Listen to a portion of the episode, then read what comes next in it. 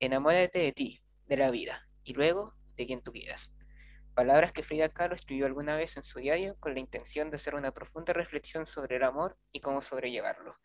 La razón por la que partimos el día de hoy con esta frase es porque durante el capítulo número 4 de Euforia, llamado You Who Cannot See, Think of Those Who Can, tenemos un guiño a la popular artista mexicana. Dicho esto, solo me queda invitar a la audiencia a escuchar el que es el primer episodio de nuestro podcast llamado We're Not Joking, un podcast sobre euforia.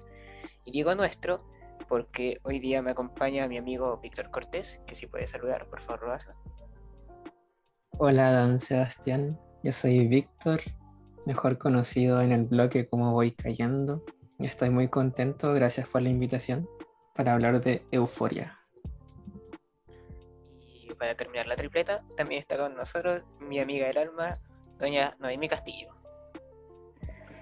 Hola, yo me llamo Noemí, me pueden decir Noé y me gusta jugar bien.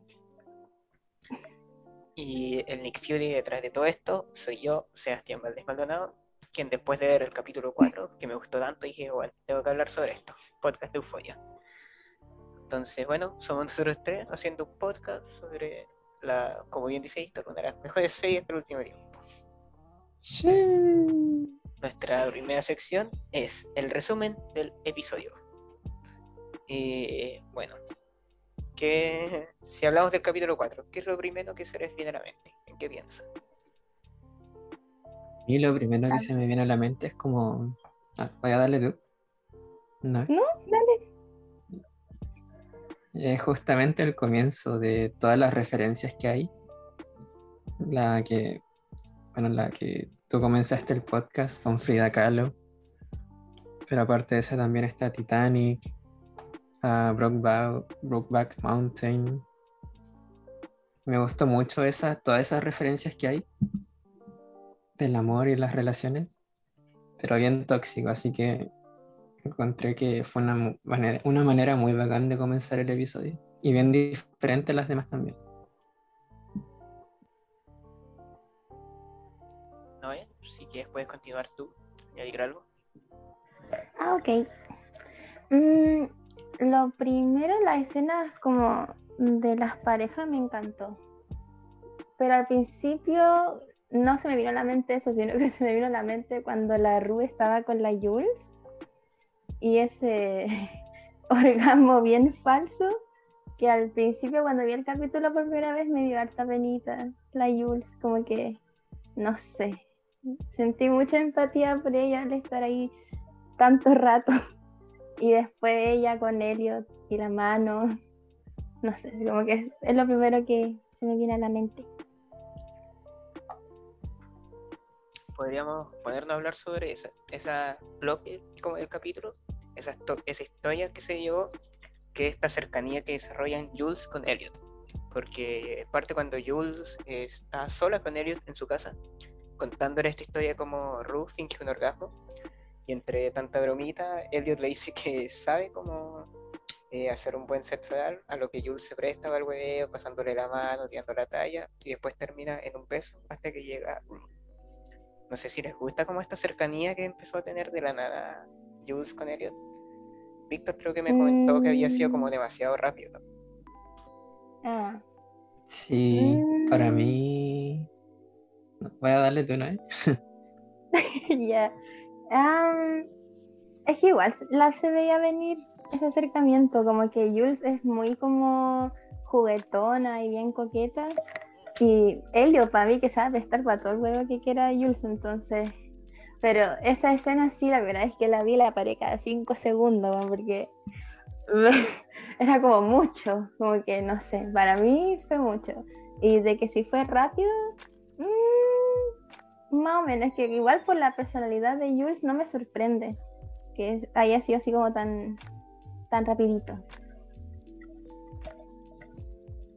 Ya, em, a mí la verdad es que no me gustó, porque siento lo mismo que dijiste, de que siento que fue muy rápido. Para mí sí que se hizo muy rápido porque estaba como, tenía celos de Elliot. Me quería interrogar como para ver si tenía algo con Rue y después procede ya como a querer algo con Elliot, se me hace muy raro, pasó muy rápido para mí. Y por una parte entiendo que esté enojada porque por el orgasmo falso de Rue, pero no siento que tenga la justificación necesaria. Aunque sí se ve la química, le podrían haber dado un poquito más de capítulos para que se desarrollara un poco la relación. Igual supongo que se puede justificar como que allá fue de hueveo, estaba caliente nomás y por eso lo hizo. Pero no, no me gustó mucho, la verdad. Yo de por sí no, no me agrada tanto tampoco. Mira, qué interesantes miradas tenemos en este podcast. Va a ser el primer capítulo y está bien polémico. tenemos debate. Eh, bueno, después de este acercamiento que tienen Jules con Elliot sobre el sexo oral y bla, bla, bla, eh, llega una escena del verdad correcto, donde por alguna razón Elliot decide que fue buena idea ir a robar copete. ¿Por qué? No sé. Eh, entonces, si eso quiero destacar yo, que lo estábamos hablando antes de empezar a grabar, de qué onda. Entiendo que ya se droguen y todo, pero de verdad un buen dice así de la nada, oye, ¿y si vamos a robar copete? Y los otros dicen, ya, sí, dale. De verdad, no, nadie de como, Juan, ¿qué onda está pasando aquí? Este weón. La misma Jules, porque tenía como sospechas de que este weón se lo quería juliar con. Disculpen los OS, pero quería estar con Rue. Lo pones tan bajo sospecha, después el weón se tiene un comentario así, y yo es como, ah, ya, dale. No sé, igual. No me gusta tantito eso. O es que no me gusta el personaje de todavía no lo descubro se ponen a jugar verdad o reto. La Jules, que está celosa, eh, reta a Jules, o sea, a a besarse con Elliot. Y es como, ¿por qué? ¿Por qué hay eso, amiga? Pero bueno, y después sigo eso mismo, que también lo pensé cuando estaba viendo el capítulo de que, oh, que se muera, vamos a robar. Así, piola. Porque quieren. Y ya está bien, son jóvenes, pero igual no sé, son bien ahueonados también. Aunque así son los jóvenes. Yo también lo soy, así que está bien. Y. Bueno, no sé si quieren, si la nueva hablar un poquito de esto antes de pasar como al robo. A mí, como que. Que la guay ha sido tan random. Al momento en que lo vi por primera vez, fue como. Ah, me, como que me dio igual, no fue como algo que tomé mucha importancia a mí como que lo único que saqué de esa escena fue como, bueno, al menos Elliot, que sabe que la Rúa andaba jalando, ¿por qué Cresta la va a dejar sola en el auto, en una situación que, no sé, se le puede acelerar el corazón o la buena se puede quedar tirada ahí y ahí va a quedar? Como lo único que pensé en ese momento. Como lo del robo como que pasó a segundo plano. Mi primer plano era como la. Claro, entonces van entrando en lo que es la escena del robo. Sabéis que igual, lo mismo que dijo el Víctor recién de la química entre eh, Jules y Elliot, se ve acá en este robo, de que mientras este como que la distrae, se mete a la. O sea, distrae al loco que atiende, se pone a golpear las cajas, todo porque rusa que como, o sea, Jules, sabe como un six pack. Ya igual entrete. Eso. eso. Ajá, sí, dale. Sí, encima después van arrancando del auto y el les pega en el vidrio y se lo rompe. Todo muy raro.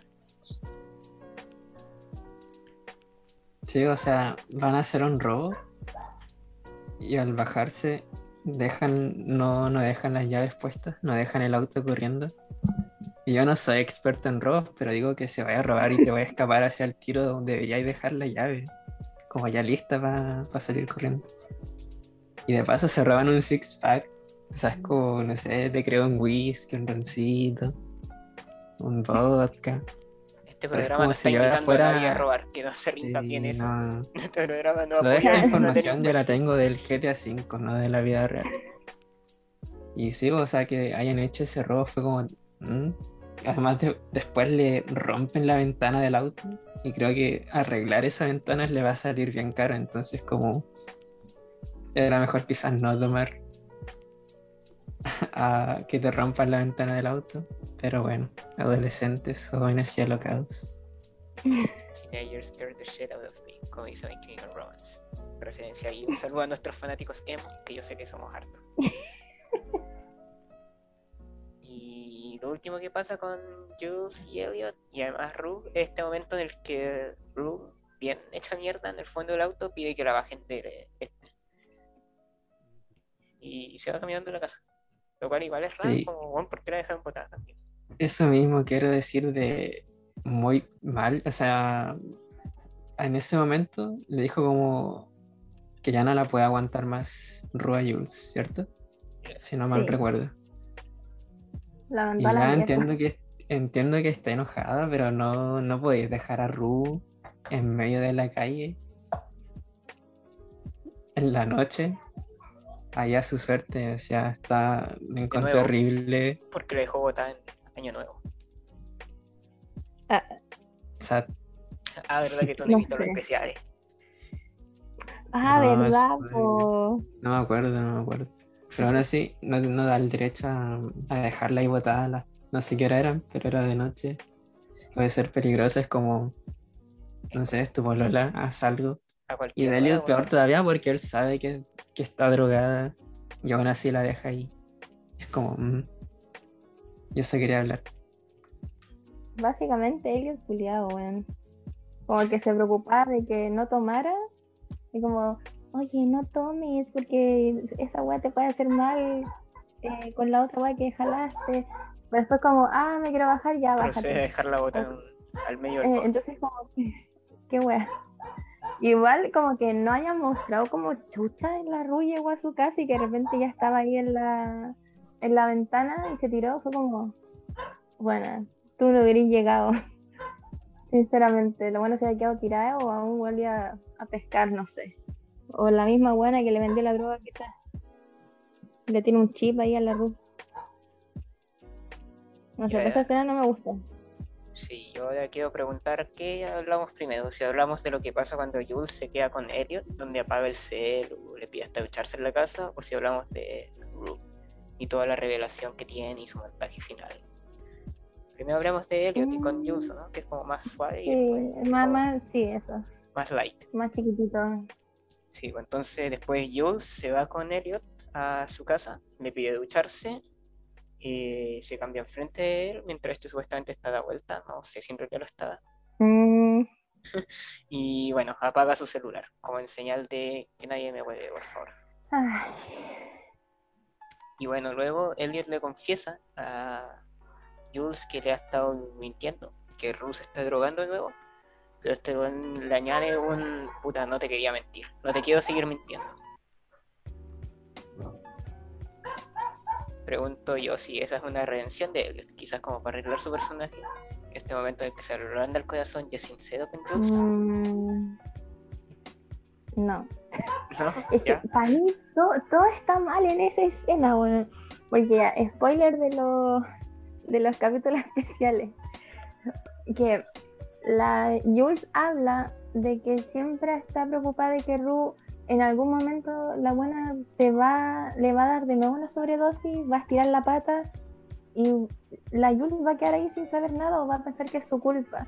¿Y, qué es lo primero que hace? Sabiendo en el estado en que Ru se bajó, apagar el teléfono.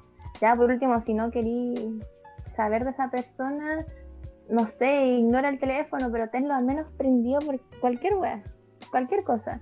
Más si es supuestamente una de las cosas que más te preocupa.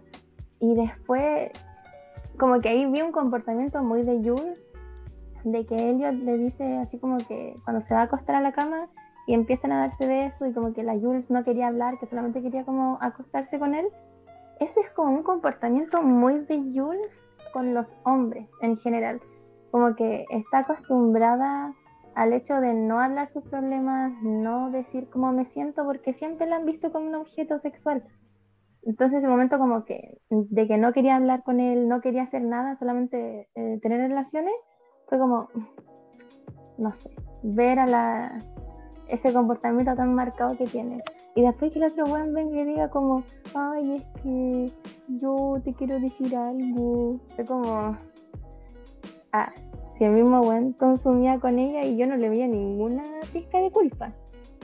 Y que ahora venga y diga eso es como, no sé, no, está todo mal según yo en esa parte.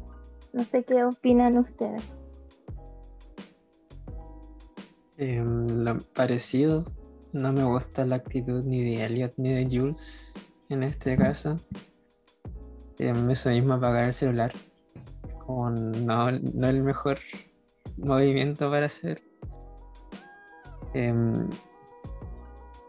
Bacán que le haya confesado Elliot que Rusia estaba, estaba drogando, pero es como lo mínimo que podía hacer realmente. Y, a pesar de todo eso, igual Jules no está ni ahí y, y, termina tirando con él igual. Y es como, un, no sé, te están mintiendo. No debería ir quizás, pero bueno. En general no, no me gustó mucho Jules en este capítulo. Puede llegar a ser bien egoísta. Y hasta infantil, podría decir. Uno que lo intenta defender tanto a veces da motivos para defenderla, pero otras veces, bueno, como cualquier ser humano también en realidad. Eh, y a lo último, eh, el, o sea, con estos dos personajes, eh, como Rook, después de una sobredosis, o sea, lo que parece ser una sobredosis, después de un consumo de alguna pastilla, tiene alucinaciones con su padre. Se nos muestra como audiencia que efectivamente todo parece estar eh, justificado o explicado con el hecho de que ella perdió a su papá. De verdad, me preocupa la imagen que este tenga porque le pide disculpas ahí mismo. Y la vemos en un montaje en una iglesia, donde está Jules y Elliot sentados viéndola, pero no interactuando con ella. Y donde además se acerca al cantante de los temas de euforia, como si esta fuese una divinidad, y lo abraza. A mí en lo personal me gustó demasiado esa escena, si bien el personaje ya de Rue no me gusta por el tema de la y todo. Cuando tiene esta como epifanía con su papá y después este montaje en la iglesia, de verdad lo encontré como, oh, qué emocionante, qué bueno y me gusta lo que estoy viendo de este personaje. Que rara vez digo, oh, me gusta lo que estoy viendo de Rue. Cedo la palabra a quien quiera dar su opinión sobre ese último montaje de Rue. Yo algo voy a destacar de toda la serie en general, realmente ha sido como la filmografía. Todas las escenas sí son, están muy bien grabadas y la música le agrega, le da un toque bien especial. Que supongo que mantiene como esa estética de euforia que dejó la primera temporada. Y yo diría que incluso ahora es mejor aún que la primera. Y la escena en sí me gustó Supongo, eso mismo, que se justifica un poco el cómo llega a actuar Ru, que está triste porque su papá, y por las cosas que ha pasado. Pero no, igual no es como, ah, ya, está bien. No es como que pueda entender todo lo que hace Ru. Y no siente que esté justificado al 100% solo por el hecho de su papá. Que haga lo que quiera y que se drogue todo el rato. Pero la escena está muy bonita está muy bien hecha. Cuando baila sola después está... Es triste la escena. Ahí los aplausos son a la productora A24, que son los que están haciendo la imagen, la fotografía en esta temporada. Se cambiaron para esa productora que tiene varias películas. Bueno, ¿a ti te gusta? Lady Bird. Sí. Entre tantas otras. Sí, tienen hartas buenas películas. ¿A ti qué te pareció esta escena? cambiaron hasta de cámara, creo como para dar ese efecto más vintage. A mí me encantó. La, la escena me encantó. Porque es que no sé, dejas tantos mensajes. Porque un. Pero creo que lo más claro es que lo a tomar de dos, de dos formas. La buena va a estirar la pata. O le dio una sobredosis o le va a dar una. Aunque igual hay como una luz encima de ella. No sé si se fijaron en eso. Que mientras ella lo abraza al cantante, como que hay una luz encima de ella mientras piensa en su papá. Y claro, o sea, explica por qué ella es así, pero no lo excusa. Entonces, no sé, pero fuera de eso, no sé, la, escena en sí me dio como mucho, mucha penita, como verla ahí bailando solita, mientras pensaba que estaba con su papá, no sé, me, me dio pena, pero en sí una escena muy bonita. Y eso. Una cosa bien interesante para los siguientes capítulos, sí, que cuando Ru toma las pastillas de la maleta, puede hacer como ese negocio con la reina de las drogas, que no, no me acuerdo cómo se llama ahora. No sé si tenía el nombre por ahí. No me acuerdo. Me mataste, Víctor. Sorry. Ahora la Big Em, Boss de las la drogas. tía. Sí, La tía. la jefa, la jefa, La tía. la tía. Em, que había o sea, ella tiene mucha experiencia vendiendo. Y tiene todo un negocio. Y se me hace muy raro que confíe tan ciegamente en Ru, especialmente sabiendo que es adicta. Así como, ah, venía a pedirme droga, ok, te mando acá una maleta llena de drogas. Siento que eso igual puede estar conectado con Fez, que sabe que para Fez Ru es muy importante. Entonces podría llegar como a un punto de la tía terminar haciéndole cosas a Fez o a Ru para manipular a Fez. Te voy a pedir que te tengas No sé si ahí, Víctor, porque eso lo podrías dejar para nuestra sección que viene más adelante sobre las teorías. Sí, sí, pero. Te puedo dar el tiempo para que lo desarrolles bien. Sí, sí. Sí, sí. Bueno, entonces, pasando así como de esta historia de Mari, o sea, de Jules y Elliot y Rue, pasemos al cumpleaños de Mari, que es donde se desenvuelve el resto del Oh, capítulo, weón. entre otra historia que todavía falta tocar, donde Mari está de cumpleaños, lo celebran en la casa de eh, Cassie, porque la mamá de Cassie los permite tomar ahí sin que le digan a los papás obvio. Eh, y bueno, el cumpleaños tenemos una invitada a la Paper, Bárbara, a Kat, a Letzi, Cassie y la cumpleañera Mari, obvio. Tenemos una Kat acomplejada por no saber dónde llevar su relación con Ethan. Una Mari más acom- o sea, una Cassie, perdón, más aún acomplejada por no saber dónde llevar su relación o no relación con Nate. Una Mari que se muestra contenta por un cumpleaños y una Letzi que es bien reflejo lo que es Letzi. Pasa ahí por debajo, tiene unos diálogos y no se muestra mucho. Eh, posteriormente al cumpleaños llega Nate, invitado, y alguien tiene la brillante idea de meterse un jacuzzi. Ah, se me faltó añadir que entre tanto esto, casi se cura. Toma demasiado alcohol y queda muy borracha bailando. De hecho, se saca hasta la ropa. Queda en un traje de baño para llamar la atención de Nate. Y bueno, cuando está todo en el jacuzzi, es sobre lo que nos vamos a referir ahora. ¿Qué opinan de esa escena que tienen para comentar? Víctor, no es, cedo la palabra. Mm, cabe mencionar que igual antes de la escena como del, de la fiesta es cuando Nate y la Cassie tienen esa pelea bien fuertecita. Donde básicamente la, la Cassie yo creo que ya le vimos el lado más obsesivo que, que no lo habíamos visto como en ningún otro capítulo. La buena abrió los ojos de una manera y después se fue así como... Chao. Sí, pues, le Entonces ya que, que tiene que tenerle miedo a Casi, no tenerle miedo a Mari. pues, weón. Y entonces ya llega así y ya sabemos como que ya la, la casi ya está en ese punto donde ya en cualquier momento va a explotar. La escena de la fiesta es una de mis favoritas, weón. Me encantó completamente esa escena. Todo, todo, todo en esa escena me encanta. Bueno, mi parte favorita es la parte del jacuzzi. Pero no sé, y fue gracias a esta escena que igual yo como que confirmé y yo sé que la Maddie sabe, weón. Yo sé que la Maddie sabe lo que hay entre Cassie y Nate. Y es como, no sé, la, la Cassie, con el alcohol, después el bikini y esa escena de canto. No sé, fue muy buena escena, en mi opinión. Me gustó Caleta. Sí, yo igual sentía la, sentía la ansiedad como parte de mí mientras Mari hablaba sobre las palabras que le dedica a Nate y como casi la iba mirando. Sabía lo que se venía y, y quería sentir que yo quería no verlo. Y la Maddie, o sea, la Maddie la miraba. La miraba directamente a la Cassie. Entonces, y- es, que esta buena sabe. Y no sé por qué no hace nada, pero la cuestión es que sabe. Yeah, she knows. Victor, thoughts about this? Sí, acá eh, me preocupa un poco la relación entre Nate, Maddie y Cassie. Siento que está avanzando muy lentito. Que como que todavía no llega nada y siguen lo mismo de la, del primer episodio.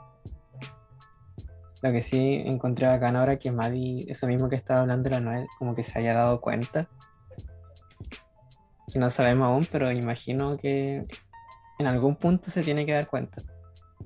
Es lo que espero. Y la escena en general me gustó harto. Cuando sale con el traje de baño y se mete a la, al hot tub. Me encontré muy bacán con la música. Y.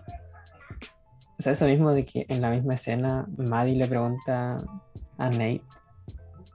Que, o sea, que son. No me acuerdo quién dice. Creo que Kat dice como, ah, qué bueno que habían vuelto. O algo así. Creo y que sí. sale súper defensivo al tiro a salir como no, no hemos vuelto. Y la Maddie se da cuenta de eso, que empieza a mirar así, entonces yo creo que algo debe, debe saber, algo debe intuir. Para eso, me pareció una buena escena. Sí, igual quiero hacer ahí el mini paréntesis sobre lo genial que es incluir a Kat en ese escena donde tenemos así como a Mari y a Nate, que son los que están hablando, casi que nosotros expectando y siendo conocedora del secreto, y además suman una Kat que le da la razón en todo a Mari, a Mari, perdón, y que además le aprovecha a tirar su hate al Nate que se merece, cuando le dice como, bueno, ¿y está en algo? No. Y la Mari le pregunta como, ¿y por qué decís no tan a secas? Y el buen dice, no, yo no dije no a secas, y la le dice así como, Juan, dijiste no a secas. Y después le empieza a decir, bueno, ¿por qué es como desagradable? ¿Por qué es como dijo? Ese efecto de meter a Kat ahí como para subir tensiones, pero Yo creo que igual el, el meterla como que le confirmó más a Maddie como, bueno, ustedes dos son mi amiga, casi supuestamente mi mejor amiga, estoy ahí callada. Cuando estáis escuchando lo que este bueno está diciendo, mientras la Kat está como, sí, amiga, sí. Y la casi ahí como mirando a Nate, mirando a Maddie. No sé. Sí, se generó un conflicto bacán. Y me gustó también como Nate le dijo a Kat. em, no me acuerdo ex- exactamente las palabras, pero era como, ah, o sea, le dice a... Maddie le dice a- high? le dice a Jacob, ¿cierto? A Nate, de qué onda. Por eso estoy muy desconcentrado, es que el partido de Ecuador, pero ya ahora sí vamos a hacer como- Le dice esa weá del tu tono de voz, que es como una afirmación. Sí, y el Nate le dice a la Kat así como que siempre está de acuerdo con todo lo que dice Maddie, que no tiene como un pensamiento propio. Así como le, le tiró el, el- un golpecito. Como que eso genera más tensión y me gusta harto también. Fesco. Fesco, Bobesco, Banana Fana Bobesco. ¿Qué tienen para decir sobre este aparición de Fes? Y cómo se le van complicando las cosas con respecto al tema Mouse. Tiene una participación bien cortita en todo el episodio, pero bien importante de cara al futuro de la serie. Y es que no me acuerdo del nombre del personaje, pero el primero, el personaje que aparece en el primer capítulo, que está con la rubia, que está con Fez, cuyo nombre tampoco me acuerdo. Pero va y le dice Fez sobre Mouse, creo que se pronuncia así y que pueden tener como un problema en cuanto a la muerte de él, que lo mató Astray en el primer capítulo. Y eso está muy relacionado con Ruth también, porque por el negocio de drogas, que más adelante voy a hablar en, en la sección de teoría. Pero sí, es bien importante la participación.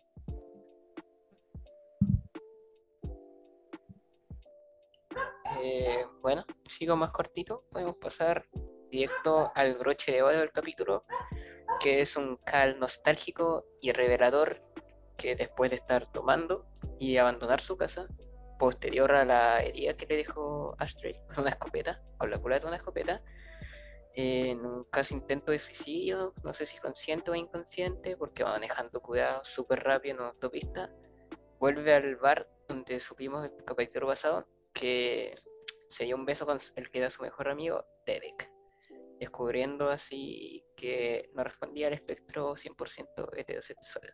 Go call. Eh, Y bueno, ahora vuelve, está cuidado, pone música parecida a la que escuchaba en aquel capítulo, porque en aquel capítulo era In Sets, ahora es Cindy O'Connor.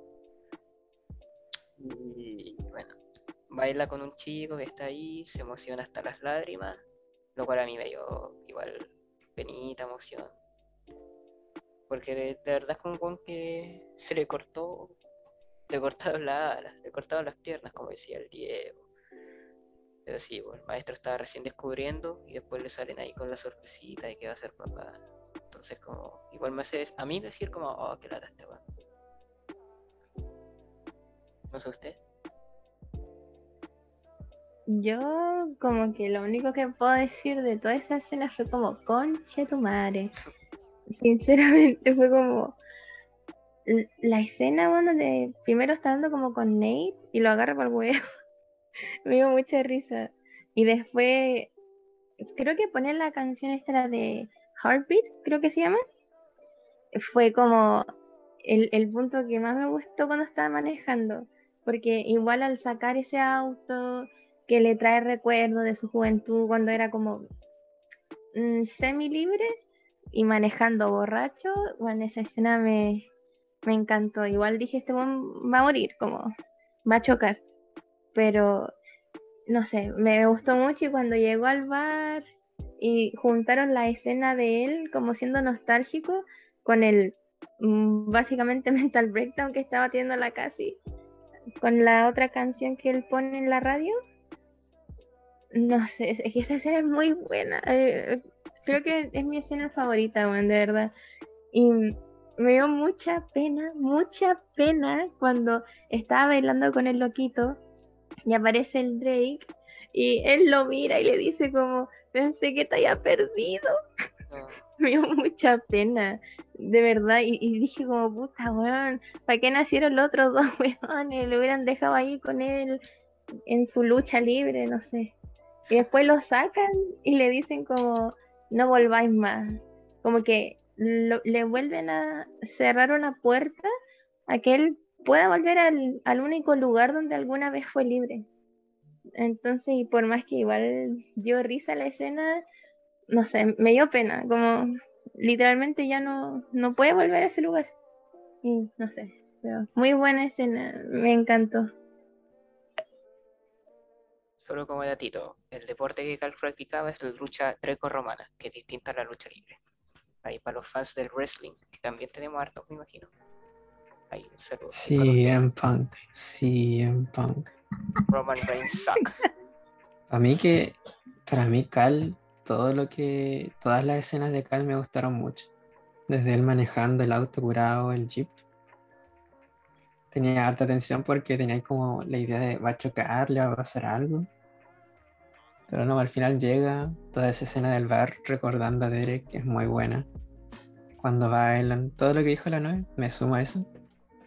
Yes. Y eso, o sea, entiendo también como esta justificación que le quieren dar con el background. Ah, era justo estaba, o sea, estaba experimentando y tuvo un hijo. Pero igual no deja de ser un enfermo culiado. No siento que justifique al 100% como a todos realmente los personajes de Euphoria. Y no le da el derecho de tratar mal así a su esposa, a sus hijos, a irse curado manejando, no sé, a 120 en un jeep, sin cinturón y tomando. Pero aún así, me gustó mucho la escena y la escena del baile es de mi favorita de esta temporada. Sí. Una old sensation, diferente a la new sensation, que es la canción que va escuchando Cal de INS mientras va manejando. Y bueno, después de este Cal curado, que he echado de un bar, tiene la que para mí es, pero uf, la escena en la que me pongo de rodillas y le rezo, por lo mucho, muy bien articulada, muy bien dirigida que está, que es el Cal con su, el Cal con el mini Cal afuera, teniendo así el- la revelación del año frente a su familia, tirándole así toda la cara como, weón, te leí las cartas con el cartero, a ti te he visto el porno del computador, y tú, weón, raro, nadie sabe en qué andáis metido, que eso será, weón. Eh, sí, entonces eso, tiene un cal que llega a su casa meando con una completa actitud de no importa hasta estos huevones, no me importa nada.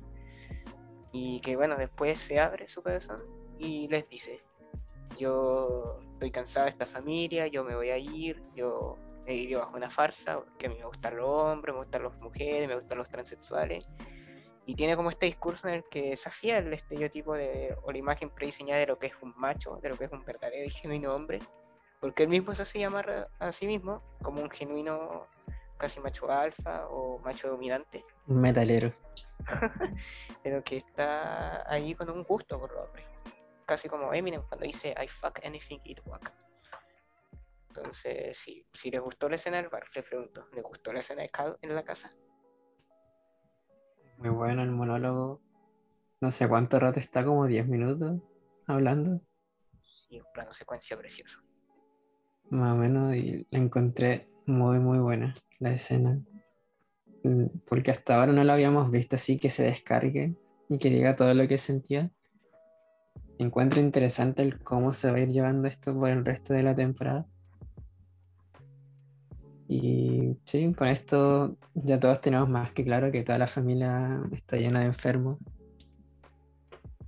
o sea, el más normal diría que el hermano, el, el hermano mayor. Sumado que nos falta ver un personaje, porque en el cuadro en la familia que tiene en la casa hay una guagua. Sí, el tercer hermano. Ver un tercer hermanito recién nacido, quizás. Mm. bueno, si es que está vivo, a lo mejor no lo está, pero eso es una teoría. entonces, ya con el tema del Cao y sus revelaciones, es que lo quiero conectar con la siguiente sección, que es el quién sube y quién baja. Donde, en cortas palabras, muy breves, porque en, basado en este episodio, quién así como subió en una valoración personal, quién bajó, quién te empezó a caer mal o no te gustó algo que hizo. Y mi quien sube, obviamente es Kao, porque si en el capítulo pasado subió harto con el, el la escena previa de los 80, con esto, con todo lo que lleva hoy para mí subió así, hasta el top, hasta más arriba de la punta de la pirámide. Y quien baja es Rue, por su actitud y su temita de seguir con la droga. Mira, yo sé que no es fácil salir de la droga, pero simplemente no me gusta. Víctor, ¿quién sube y quién baja? Para mí me sube un poquito Cal, aunque no, no justifica todo, pero sé que encuentro muy bacán qué es lo que puede llegar a hacer con después de ese run que le hizo a toda su familia, el diss track. Así que eso me suena un poquito tal, no justifico así. Y el que baja en este caso para mí fue Jules. No me gustó nada la actitud de Jules en todo el capítulo. No sé si el director tiene, la quiere, quiere que la odiemos o qué. Porque si esa es la, esa es la idea, la está consiguiendo con View. Fue muy responsable con Rue, engañó a Rue con Elliot. Y sí, baja Jules como dije antes, puede llegar a ser muy infantil, hipócrita. Sí, no, no me gusta Jules. Perfecto. Noé, ¿quién sube quién baja?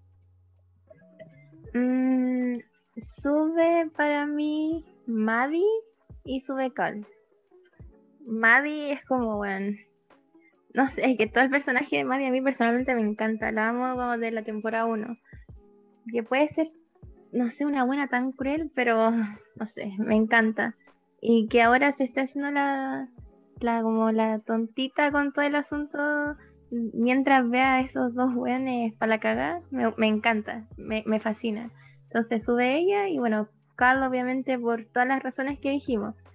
Y baja tanto Ru como Jules para mí, como que las dos pasaron de ser dos personajes los que me gustaban mucho como verla en pantalla, pero ahora como cuando las veo como que no sé si la palabra es que me aburre, pero es como, las dos buenas están mal, como ya déjense, muy bien, no sé, pero igual como que tratan de justificar todas las cosas, pero siento que ningún personaje buscarle alguna justificación o excusa de por qué hacen las cosas y por qué son así, igual no da. Entonces, para mí ellos suben y ellos bajan. Perfecto. Eso fue el quien y quien baja esta semana. No puedo esperar otra semana para que veamos y quién baja. Eh, bueno, había otro bloque que es sobre referencia a cultura pop, donde hablamos sobre ya sea el cine o la música. Eh, aunque ya lo tocamos un poquito cuando hicimos el resumen, cuando hablamos de la escena del amor de Euforia, de la relación de Roy Jules donde tenemos referencias a Brockback, Mountain, Titanic, La Bella Durmiente y Ghost. Eh, aparte de unas referencias al arte, porque está el autorretrato de Frida, la foto de John y Yoko, los amantes del poeta belga Madrid y la Venus de Botticelli. Eh, aparte como referencia al cine, que en realidad no sé si sea intencional o no, el último plano de Cassie, donde está rodeada de flores, y que a mí me recuerda mucho al plano de Midsommar, de la protagonista de la película, cuando también la rodean de flores. No quiero hacer spoilers de Midsommar, para quien no la haya visto. Pero se parece harto. ¿No has visto Midsommar? No. Partiste a verla entonces. Eh, me han dicho que es muy mal. No sé con quién te estáis juntando, pero conmigo no. No me no saques del hilo, por favor, Víctor. no, entonces con Midsommar, sí. Y una última referencia es cuando este, el weón, el Elliot, entra a la tienda a robar y hay un buen navigón de pelo bien como desordenado que está atendiendo y que el weón le dice Tramer. Le dice carato, hi Tramer, hey, you were cancelled by say the N-word many times. Es una referencia al actor de Seinfeld. Eh, que hace el personaje de Kramer, mucho justo se me fue el nombre. Kramer Seinfeld. Eh, Cosmo Kramer. Cosmo Kramer, que interpretó a Kramer en la sitcom noventera Seinfeld, la mejor sitcom de la historia, si me preguntan a mí. Que, claro, una vez dando un show de comedia en un bar, eh, un fanático lo hizo enojar. Este fanático tenía la piel eh, de color cuero y este le repitió la palabra que empieza con N muchas veces, pero muchas veces y atacándolo. Lo que le valió una funa en los tiempos prefuna. Víctor, ¿tienes algo que decir sobre la música? Que tú me dijiste que esa sección era la tuya. Sí, la verdad es que no, o sea, en cuanto a la música, me llamaron dos temas mucho la atención. Y ni tanto tampoco, pero me llamó la atención escuchar a Baby Kim que sale en la parte de donde están robando la tienda. Sale la canción Trademark USA, que tiene un pequeño fit de Rosalía. Esa es la canción de los créditos que tiene que una canción original para la serie con James Blake. Soy un gran fan de James Blake. Escuché la voz y fue como más. Pero aparte de eso, nada, nada más especial y hablamos como de la música de Cal que suena, suena New Connor y United Sets de nuevo. Y creo que por sobre eso no, hay mucho más que añadir. Eh, no sería J Balvin. Sí, no sería J Balvin, lo cual somos unos puntitos para mí. ¿Dónde eh, está mi gente? Si hablamos de escena favorita, ¿cuál elegirían? Mm, yo tengo dos escenas favoritas de este capítulo y creo que se notó cuando hablé de ellas. la primera, la primera del jacuzzi, weón. esa escena, arte, la amé. La tensión, la ansiedad que había ahí, weón. Después la casi sin decir nada, vomitando a todo. Bueno, muy buena y encima llorando, pidiéndole perdón a, a la Maddie y la mamá tratando de sacarla y mientras la buena lloraba. Fue una escena muy buena, muy, muy, muy buena, me encantó. Y bueno, la, la escena que igual hablamos de, que es como, al menos a mí la que me gustó, que era la fusión entre Cassie con el Cal, mientras los dos como cantaban y tenían, estaban sufriendo a su manera, una, los dos borrachos, pero una gritando, sufriendo en un cumpleaños y el otro ahí recordando súper nostálgicamente. Entonces esas dos escenas para mí me encantan. yo igual incluyo a Cal dentro de mi escena favorita, pero también la bauticé como Cal Stick Out, porque de verdad que igual distrae un poquito. Como dato, Cal, o sea, el actor que hace Cal, que es Eric Dane, en una entrevista que dio sobre el desnudo que tuvo que hacer, reveló en primer lugar que no es un desnudo, que es una prótesis de un pene, y añadió que está dispuesto a hacer lo que sea importante y crucial para crear una sensación genuina sobre cómo va a desenvolverse la serie. O sea que lo que se le pide a este actor, él va a estar dispuesto a hacerlo, siempre y cuando él considere que es significativo para el show. Eh, Víctor, ¿escena favorita? Sí, como había dicho, todo el lado de Cal me gusta harto. En especial la escena donde va manejando parado en el jeep y tiene como esa tensión de va a chocar, no va a chocar, va a llegar bien, ya va a pasar algo. Y también la escena donde se pone a bailar en el bar, recordando a Derek. Me gusta mucho con la música, la escenografía de nuevo que es muy buena. Así que sí, Cal en este, en este episodio se lució. Y, el director también, obvio. Mira cómo se lleva todos los premios esta semana Cal. Bueno, y ya para cerrar con un último bloque, queda nuestra sección de teorías o expectativas. ¿Qué creemos que va a pasar? ¿Qué nos gustaría ver? En lo personal, mi teoría es que definitivamente muere Rue en producto de la escena final del capítulo, cuando se manda la- las pastis como una pastillita loca. Yo creo que Rue fallece y es por eso que el siguiente capítulo vemos tantos personajes cercanos a ella bien golpeados. Y como expectativa, lo que quiero ver, que quiero que se muestre en el siguiente capítulo, es saber qué es de Lee. Porque en el capítulo número 3, Rue dice un comentario muy ofensivo a Lee que lo descoloca, lo hace perder la paciencia que siempre tuvo con Rue. Y quiero saber qué va a hacer al respecto. Si la va a dejar botada para siempre, va a tener una recaída, Lee, la va a perdonar. Necesito Necesito ver a Lee, aunque sea un pixel de Ali, por favor, santo de miso. Cedo la palabra, chiquillos, sobre si tienen teoría o expectativa. Sí, yo no, no quiero matar la magia.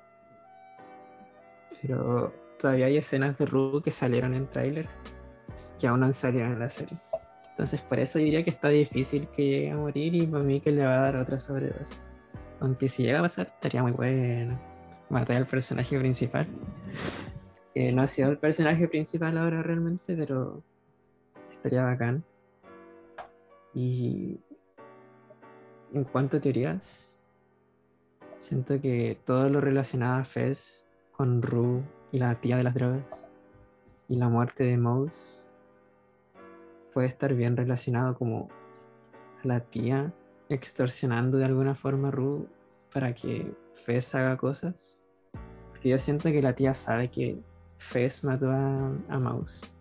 O sea, realmente fue Astray, pero entre ellos dos lo mataron. Así que siento que puede ir por ahí. Quizás la, la capturan, la secuestran. Entonces, yo creo, yo creo que va por ahí la cosa, más que una muerte de Rue. Te puedo preguntar qué te gustaría que hiciera Fez. ¿Te gustaría verlo salvando a Ru? ¿Te gustaría verlo entregando a Ru? ¿Permaneciendo indiferente? Honestamente, yo, yo, yo la dejaría ahí nomás, no, mentira. Eh, sigo, o sea, que quisiera algo. Voy a Se cortar sabe la parte donde dijiste no importante. mentira. Oh, fun. Eh, que, o sea, ha dicho hartas veces que para él Rue es como familia, es muy importante para ella. Entonces siento que no se va a quedar ahí como, ah, bueno, llévensela nomás, lo dudo mucho, va a hacer algo, algo va a hacer. Y sí, eso es lo que me gustaría que pasara. ¿Y vos, Noé? ¿Qué expectativa, predicción o lo que sea tienes para el siguiente episodio de Next Episode? O sea, la expectativa es tan alta, porque este episodio dejó la vara bien alta. Eh, con Ru al principio igual pensé que se iba a morir. Pero es que no sé, es que no sé si se dieron cuenta que Ru usualmente suele como narrar los episodios.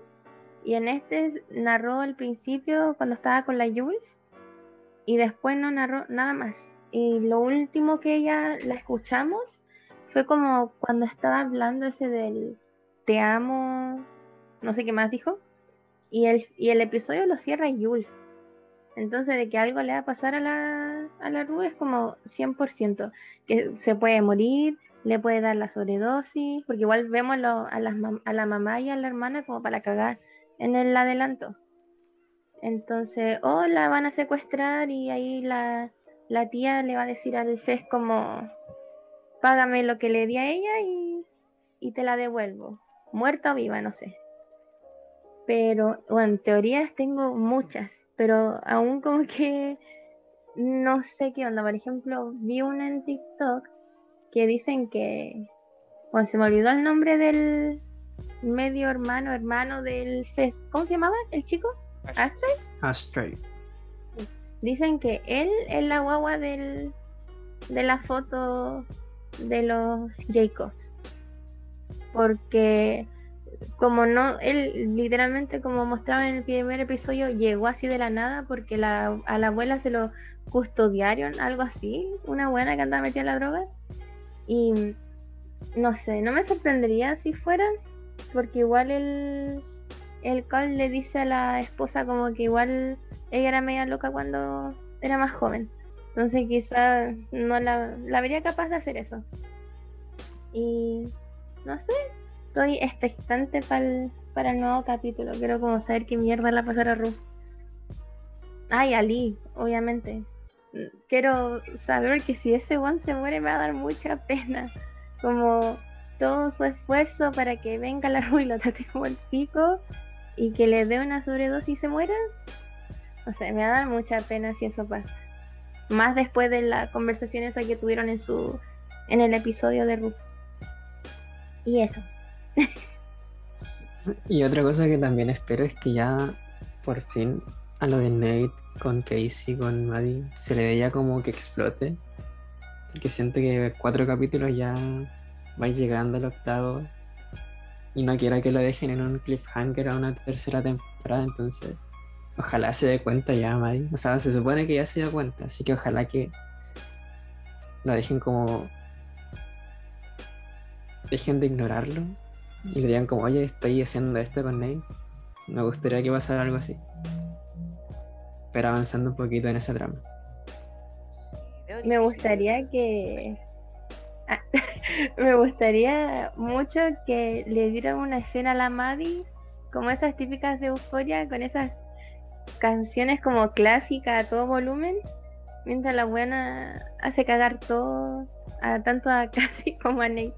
Me gustaría ver mucho como esa explosión de Maddie. Con esas canciones y todo caótico, así como no sé. Como típica escena de Mean Girls, donde están todos corriendo. Me, gustaría mucho ver eso. yo solo quería decir así como, aparte que veo difícil que hagan un cliffhanger, porque yo igual sigo series de HBO, he visto Westworld, he visto Watchmen, etc. Eh, de hecho, Los Sopranos de HBO es mi serie favorita toda la vida. Y HBO no tiene tanto esto de los cliffhangers, eso es como algo más propio de Netflix. Netflix es bueno. No, sí, pero. Euforia sí que la primera temporada, por eso más lo digo, no solo por HBO, sino que en Euforia hubo un cliffhanger. ¿Qué es eso de un de lo que están hablando? No sé qué significa. Un cliffhanger es cuando tú al final de tu ya sea películas, al final de lo que estés haciendo, dejas un final abierto pero que este final abierto no tiene como objetivo hacer como una reflexión, sino que tiene como objetivo que después se produzca algo más, como una segunda película, una segunda temporada, mm. otro libro. Como lo que hicieron con Fest, que estaba en la primera temporada, que no se sabe qué va a pasar, si lo van a matar o no, y lo dejan ahí. Ah, sí. Y eso obviamente es para la segunda temporada, entonces no me gustaría que hicieran eso de nuevo sí, pero Fez igual es como dentro de todo un personaje no principal. Yo, los cliffhangers, por ejemplo, como los de Netflix en Sex Education, que tiene harto cliffhanger, son siempre como los protagonistas. Entonces, quizás por eso, quizás se puede dejar como el espacio que mínimo un personaje, su historia no se tenga que resolver en la otra temporada. Yo te digo, como producciones de HBO, es difícil que quizás ver un cliffhanger con el protagonista o uno de los protagonistas. Ahí mi recomendación a todo el público, escuchen Los Sopranos. O sea, escuchen Los Sopranos. Escuche. Vean Los Sopranos. Yo les mi paso la cuenta favorita. Lo otro que igual quiero ver es Kat. Quiero ver más a Kat en pantalla. Me da igual los problemas que tenga el director con la Barbie. Quiero saber más de su personaje y de su relación. Quiero saber qué pasa ahí. Que va a estar tan triste y no sé. Quiero quiero ver también más de ellos dos. Y con Ethan, que hasta ahora la no se ha Lexi. tocado nada. Con Ethan, Sí, que- y no la han dicho nada de Lexi. eso. con Letzi, ahí la- a las teorías y expectativas. Uf, como siento que va a atacar ahí el maestro. Esa carita bueno que tiene Ethan, no, no me trae nada bueno. Mm, mm. No confío en él. Es Pisces. Ya, eso. Ese dato, amigo. Es Pisces su personaje, su actor. No, lo decía hueveando como siempre son como los más como inocentes, pero al final son los más tóxicos. Que desmiento porque yo soy Pisces y no lo Sí, soy. pues. Tú soy Piscis. El próximo capítulo, la sección horóscopo con Víctor. Sepa cómo le va a ir a Tauro en el amor. Debe ser Pedro Angel, pero mejor. No boomer. El Víctor con su. El Víctor con su horóscopo y yo hoy día saludo a todos los Juan Bosco en su día. Feliz día, Juan Bosco. Feliz Luna en. Júpiter. Es la luna ascendiente Marte, Júpiter, Saturno. Alineado con las cinco estrellas del zodiaco. Yes. Ah, Muchas bueno, gracias. Nosotros tenemos amigos que les gusta Euforia y que les gusta el temita los signos. Quizá algún día podríamos hacer una invitación. Ahí dejo abierto ahí el multiverso. Quizá los signos explican por qué cada personaje es tan tóxico. Spoiler, no. Pero para una nueva sección. No, insisto, yo algún día podría invitar a nuestros amiguitos ahí que les gustan los signos y les gusta Euforia a que se suben un ratito. Hacemos- Pueden salir buenas mezclas. Bueno, entonces eso fue el capítulo, nuestro piloto sobre Euforia.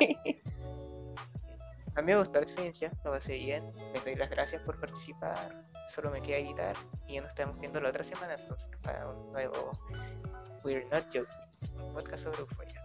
Niños, si se quieren despedir, por favor. Bueno, muchas gracias por la invitación. Lo pasé joya. Hay cosas que mejorar, obvio, pero lo pasé bien. Sí, ya. Lo voy a tomar como un ataque, eso, pero ok. no, para todos, para todos. Bueno, yo estoy ahora con mi tablet y un micrófono bien malito, así que pido disculpas si es que en algún momento me escuché mal. Y no sé, a pesar de los nervios, ya estuvo bueno, me gustó. Con pesar de cositas que a uno le gusta, siempre está bien y con esta compañía está bacán. Sí, me gustó. ya, perfecto. Entonces, en nombre los otros participantes del podcast y del podcast, que una marca registrada ya a este punto, eh, despido el programa. Nos veremos, nos escucharemos, nos oiremos también, nunca sabe. Podríamos una junta entre oyentes. Eh, bueno, eso. Bye bye. Un gusto.